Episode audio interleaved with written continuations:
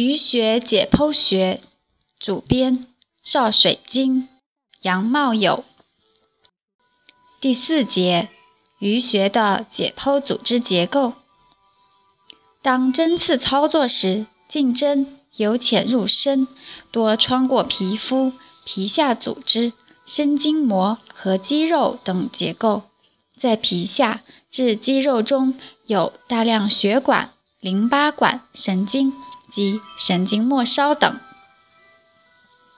一、皮肤。皮肤被附于身体表面，在口、鼻、肛门、尿道口及阴道口等处，皮肤移行于体内管腔黏膜。皮肤约占体重的百分之八，面积为一点二到二平方米。新生儿约为零点二一平方米，是人体面积最大的器官。皮肤的厚度因不同的个体、性别、年龄和部位而有所不同。据初步测定，我国男性皮肤厚度不包括皮下组织，通常为零点四到五毫米。枕颈、枕项部、肩背部。及臀部皮肤都较厚，约为二点二毫米；臂内侧皮肤较薄，约为零点五毫米。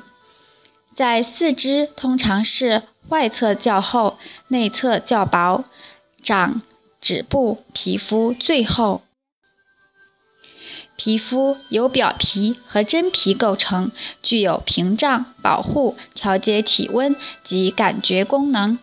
此外，还有由表皮演化而成的附属器，如毛发、皮脂腺、汗腺和手指甲、脚趾甲等。一、表皮位于皮肤浅层，由角化的腹层扁平上皮组成，其厚度随身体的部位而异。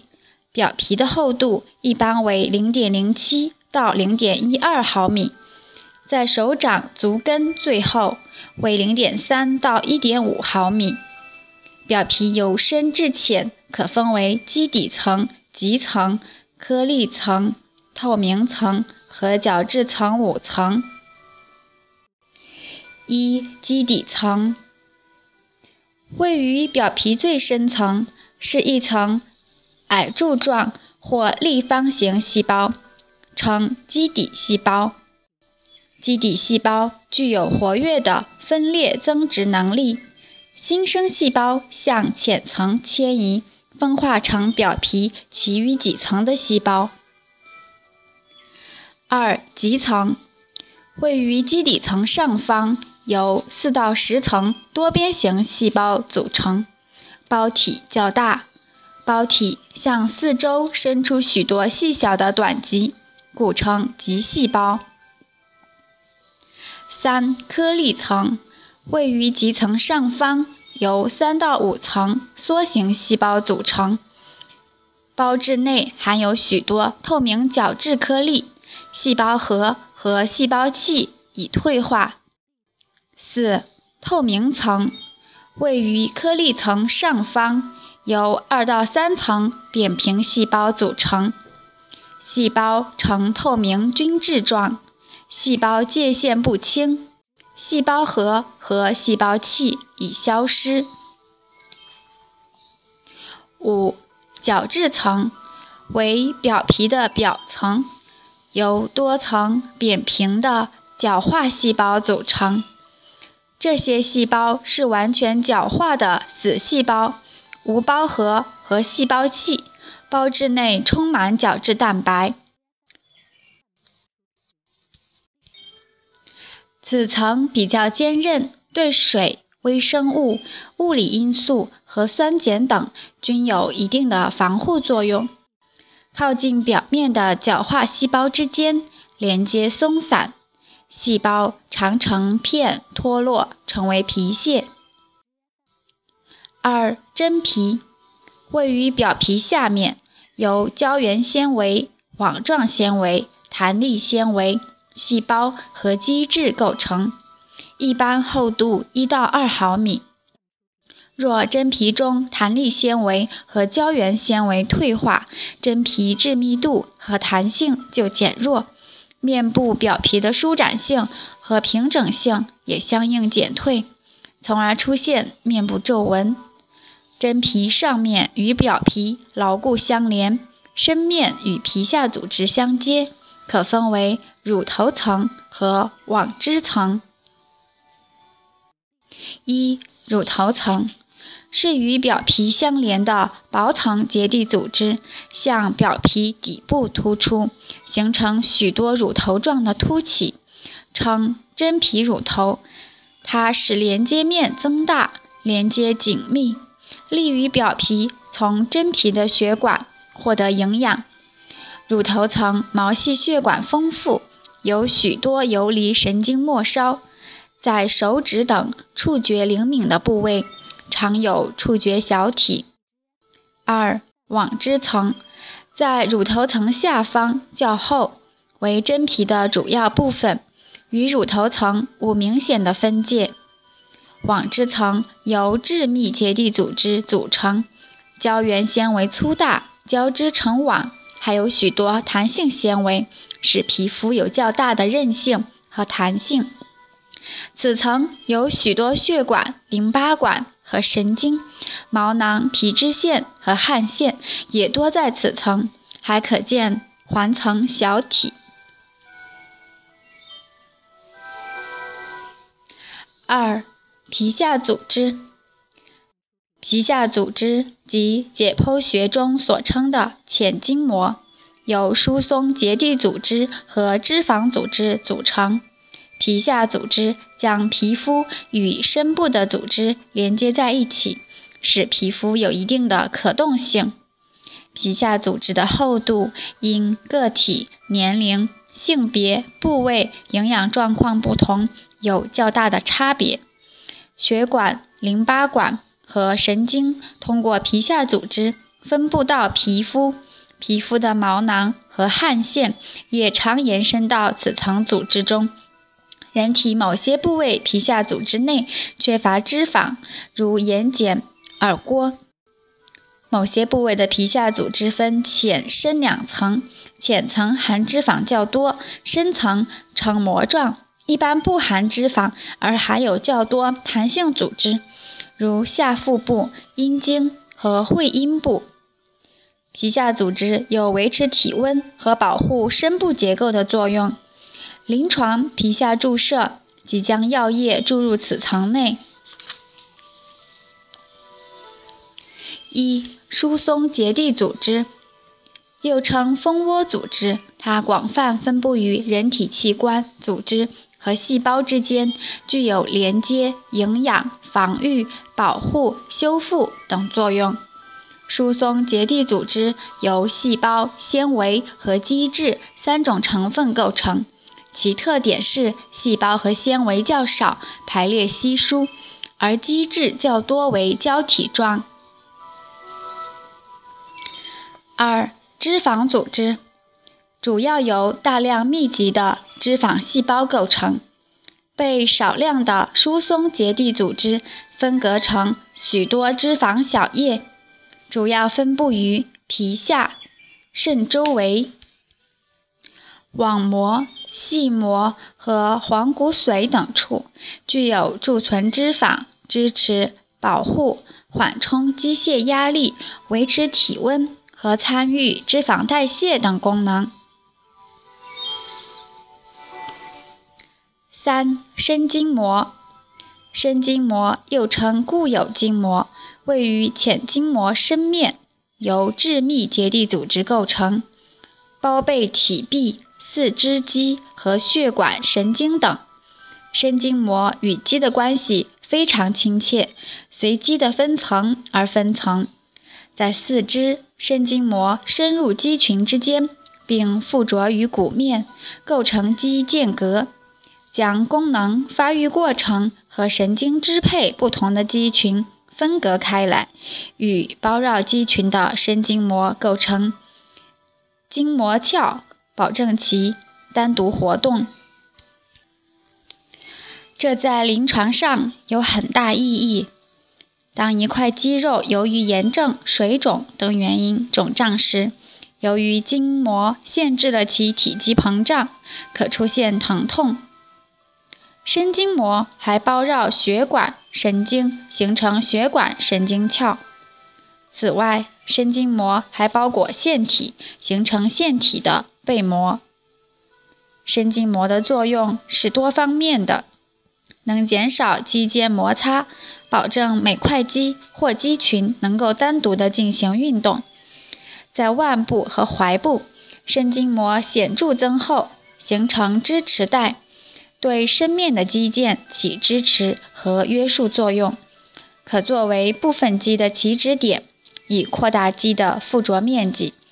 血管神经在神经膜形成的筋膜鞘内走行，有利于血管扩张。在病理状态下，神经膜有限制。炎症脓液扩散流动的作用，熟知神经膜配部状况，还可推测脓液扩展蔓延的方向。四、骨骼肌。骨骼肌分布于头颈、躯干和四肢，绝大多数借肌腱附着于骨骼上，在神经系统的支配下。骨骼肌的收缩牵引骨产生运动。人体骨骼肌共有六百多块，分布广，约占体重的百分之四十。每块骨骼肌不论大小如何，都具有一定的形态、结构、位置和辅助装置，并有丰富的血管和淋巴管分布，受一定的神经支配。因此，每块骨骼肌都可看作是一个器官。骨骼肌有两种作用，一种是静力作用，骨骼肌具有一定张力，使身体各部之间保持一定姿势，取得相对平衡，如站立、坐位和体操中的静止动作；另一种是动力作用，使身体完成各种动作，如伸手取物。行走和跑跳等。一、骨骼肌的构造，每块骨骼肌都由肌腹和肌腱两部分组成。一、肌腹主要由大量的肌纤维及肌细胞构成，色红而柔软，有收缩能力。肌细胞呈细长圆柱状，长一到四十毫米，直径。十到一百缪 m，即十到一百微米。每个肌细胞内含有数十个甚至数百个细胞核，合成扁椭圆形，位于肌膜下方。肌质内含许多与肌纤维长轴平行排列的肌原纤维，呈细丝状，直径一到一到二微米。每条肌原纤维都有明暗相间的带，每条肌原纤维的明带和暗带都准确地排列在同一平面，因此肌纤维呈现出规则的明暗交替的周期性横纹。肌肤的外面被薄层结缔组织膜构成的肌外膜包裹。由肌外膜发出若干纤维隔进入肌内，将其分割成较小的肌束。包被肌束的结缔组织膜称为肌束膜。在肌束内，每条肌纤维周围还有一层薄的结缔组织膜，称为肌内膜。肌的血管和神经均沿着这些结缔组织深入肌内。骨骼肌可有红肌和白肌之分，红肌大多由红肌纤维组成，较细小，收缩较慢，但作用持久；白肌主要由白肌纤维组成，较宽大，收缩较快，能迅速完成特定的动作，但作用不持久。每块肌大多含有这两种纤维。一般来说，保持身体姿势的骨骼肌含红肌纤维多，快速完成动作的骨骼肌含白肌纤维较多。二、肌腱主要由腱纤维构成，为平行致密的胶原纤维束，色白而坚韧，但无收缩能力，大多位于肌肤的两端，能抵抗很大的牵引力，其抗拉力强度是肌肤的一百一十二到二百三十三倍。肌肤借肌腱附着于骨面，长肌的肌肤呈梭形。两端的肌腱较细小，呈条索状；有的肌腱在两个肌腹之间，称中间腱，这种肌称二腹肌；有的肌有数个腱，将肌腹分割成多个肌腹，这种腱称为腱化，如腹直肌。阔肌的肌腹和肌腱均呈薄片状，其肌腱称腱膜。如腹外斜肌腱膜，位于肌的中心，呈板状的腱膜，称中心腱。当骨骼肌受到突然暴力时，通常肌腱不致断裂，而肌腹可能断裂，或肌腹与肌腱结合处，或是肌腱附着处被拉开。二、骨骼肌的形态，骨骼肌的形态多种多样。可概括地分为长肌、短肌、阔肌和轮匝肌四种。长肌通常与肌的长轴平行，多呈梭形或条带状，多见于四肢。收缩时，肌显著缩短，而引起大幅度的运动。有的长肌有两个以上的起始头，以后聚成一个肌腹。依其头数被称二头肌、三头肌或四头肌。二短肌，小而短，多分布于躯干的深层，且具有明显的截断性，收缩时运动幅度较小。三阔肌，扁而薄，多分布于胸、腹壁，收缩时除运动躯干外。还对内脏起保护和支持作用。轮匝肌多呈环形，位于孔裂的周围，收缩时使孔裂关闭。三、骨骼肌的起始点。骨骼肌一般以两端附着于两块或两块以上的骨面上，中间跨过一个或数个关节。当肌收缩时，牵动骨骼产生运动。骨骼肌收缩时，通常一股的位置相对固定，另一股的位置相对移动。通常把骨骼肌在固定骨上的附着点称起点或定点，在移动骨上的附着点称止点或动点。一般接近身体正中矢状面或四肢部近侧端的附着点是起点。反之是止点，但起点和止点是相对的，在一定条件下，两者可以互换。即当移动骨被固定时，在骨骼肌的收缩牵引下，固定骨则变成移动骨，如此，原来的止点变成了起点，而起点则变成了止点。五、血管和淋巴管，人体的血管。和淋巴管都是脉管系统的组成部分。脉管系统是一套密闭而连续的管道系统，包括心血管系统和淋巴系统。心血管系统包括心脏、动脉、毛细血管和静脉。淋巴系统由淋巴管道、淋巴器官和淋巴组织构成。淋巴管道包括毛细淋巴管、淋巴管、淋巴干和淋巴导管。针刺过程中多涉及动脉、静脉、毛细血管、毛细淋巴管、淋巴管。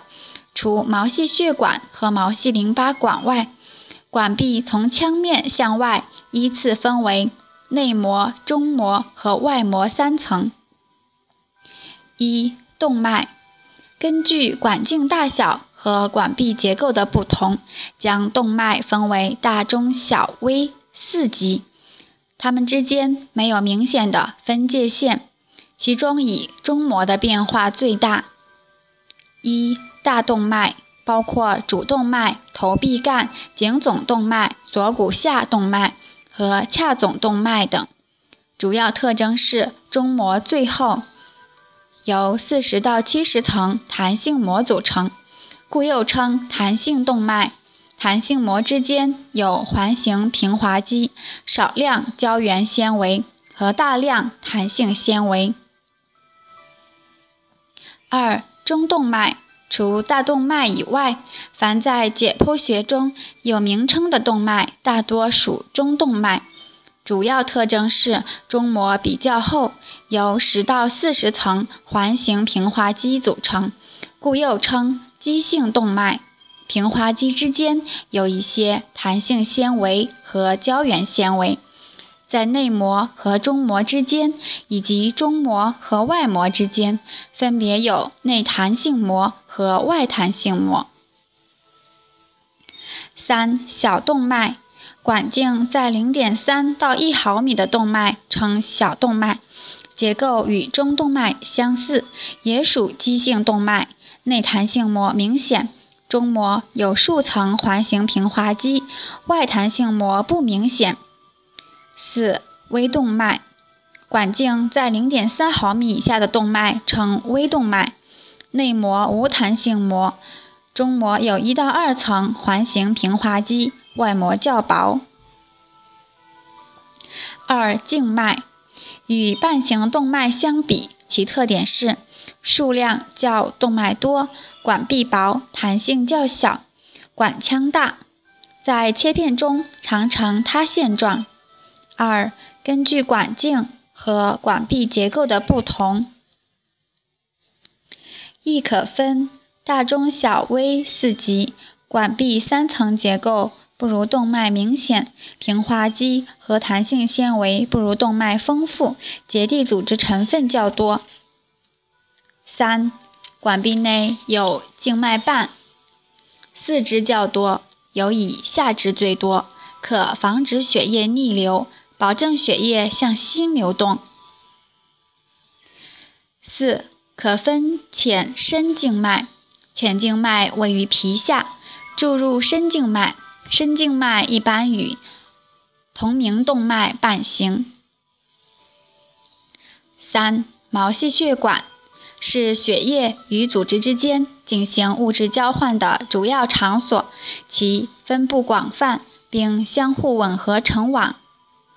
管壁薄，由一层内皮细胞和肌膜组成。管径小，一般为六到八微米，血窦可达四十微米。根据毛细血管的超微结构特点，可将其分为以下三种：一、连续毛细血管。内皮细胞较薄，胞质内有大量吞饮小泡，相邻内皮细胞间有连接复合体，基膜完整，主要分布于结缔组织、肌组织、肺、脑和脊髓等处。二、有孔毛细血管，内皮细胞很薄，有许多贯通细胞的小孔。小孔上或有隔膜封闭，其通透性较大，主要分布于胃肠黏膜、一些内分泌腺和肾血管球等处。三、血窦又称窦状毛细血管，腔大壁薄，形态不规则，内皮细胞之间的间隙较大，通透性大，主要分布于肝、脾。红骨髓和一些内分泌腺等处。四、毛细淋巴管是淋巴管道的起始段，以膨大的盲端起于组织间隙，彼此吻合成网，分布广泛，除脑、脊髓、上皮、角膜、晶状体、牙釉质和软骨以外，遍布全身各部。管壁薄，由单层内皮细胞构成，无基膜和外周细胞，内皮细胞之间多呈叠瓦状连接，细胞间有0.5微米左右的间隙，因此毛细淋巴管具有比毛细血管更大的通透性。一些不易透过毛细血管壁的大分子物质，如蛋白质、异物、细菌、癌细胞等，较易进入毛细淋巴管。一般毛细淋巴管口径较血管大，为零点零一到零点二毫米，并可随功能状态和年龄而变化。小儿或淋巴管生成活跃时，口径增加。五、淋巴管由毛细淋巴管汇合而成，管壁三层结构，近似小静脉，具有大量向心方向的瓣膜。可防止淋巴逆流，瓣膜附近管腔略扩张至呈豆状，使充盈的淋巴管外观呈串珠状。当淋巴管道局部阻塞时，其远端远侧的管腔扩大，使瓣膜关闭不全，也可造成淋巴的逆流。根据淋巴管所在位置的不同，可分为浅深。两种浅淋巴管行于皮下组织中，多与浅静脉伴行；深淋巴管与深部血管伴行。浅深淋巴管之间存在广泛的交通吻合支。由于淋巴回流速度缓慢，仅为静脉流速的十分之一，因此浅深淋巴管的数量。及其瓣膜数目可为静脉的数倍，从而维持了淋巴的正常回流。六、神经和神经末梢。神经是由许多神经纤维集合在一起构成的。神经纤维由神经元的轴突或长树突以及包绕在其外表的神经胶质细胞构成。包裹在神经外面的致密结缔组织称神经外膜。外膜的结缔组织深入神经内，把神经纤维分割成大小不等的神经束。束外包裹着神经束膜。神经束膜的结缔组织深入束内，包绕每条神经纤维，称神经内膜。神经内血液供应丰富。外膜的血管发出分支进入束膜，进而，在内膜形成毛细血管网，并含有淋巴管。神经遍布体内各种器官和组织中，多数神经同时含有感觉神经纤维、运动神经纤维和自主神经纤维。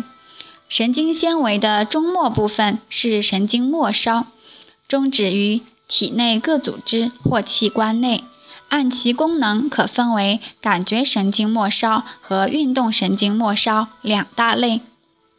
一、感觉神经末梢又称感受器，由感觉神经元周围突的终末部分组成，能接受体内外环境的各种刺激，并转变为神经冲动，传向中枢，产生感觉。分布于皮肤、内脏和肌等处。常见的感觉神经末梢有游离神经末梢、触觉小体、环层小体和肌梭等。游离神经末梢感受冷热、疼痛和轻触觉刺激，广泛分布于表皮、角膜、上皮、浆膜、结缔组织。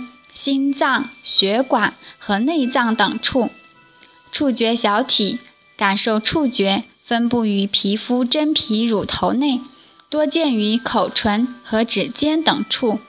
环层小体感受压觉和振动觉，广泛分布于皮下组织、腹膜、细膜、骨膜、韧带和关节囊等处。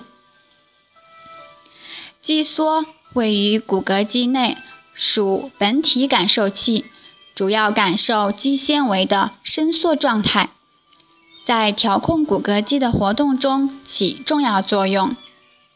二、运动神经末梢为运动神经元轴突末梢在肌组织和腺体上的终末结构，支配肌纤维的收缩和调节腺体的分泌，又称效应器。运动神经末梢又分躯体运动神经末梢和内脏运动神经末梢两大类。躯体运动神经末梢呈葡萄样，附于骨骼肌纤维的表面，形成椭圆形板状隆起，称为运动中板。一个运动神经元支配多条骨骼肌纤维，而一条骨骼肌纤维通常只接受一个轴突分支的支配。一个运动神经元及其所支配的全部骨骼肌纤维合称一个运动单位。内脏运动神经末梢分布于内脏及血管壁的平滑肌、心肌和腺体等处，轴突终末分支呈串珠状膨大，与肌纤维或腺细胞等表面接触，建立突触连接。